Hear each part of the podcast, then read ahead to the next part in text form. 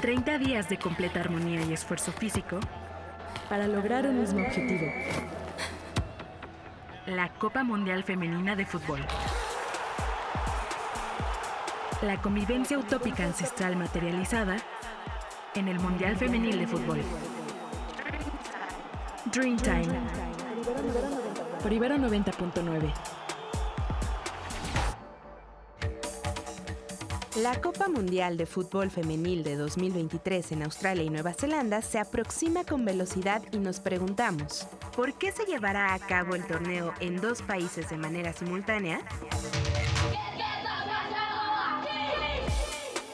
Ahora bien, no es la primera vez que algo así sucede, ya que el Mundial Varonil de 2002 se dio en Corea del Sur y Japón, sin embargo, este año será la primera ocasión que algo así suceda para un Mundial de Mujeres, por lo que sin duda se marca un precedente especial.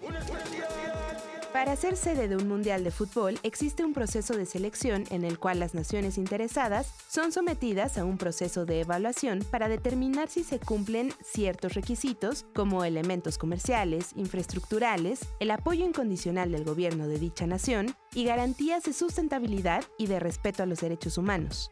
Ah, caray. Eso sí me interesa. A fin de cuentas, entre estas dos naciones existe una gran preparación para albergar 64 partidos a través de 10 locaciones. El torneo tendrá su inauguración en el Eden Park en la ciudad de Auckland, Nueva Zelanda, y la final se disputará en el Estadio Australia en la ciudad de Sydney.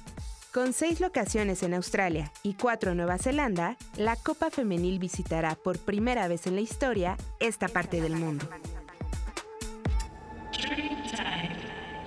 32 naciones conviven en armonía en un mismo territorio.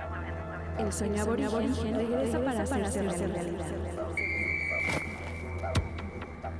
El único presente es el Mundial de Fútbol Femenil. Dreamtime. Por Ibero 90.9.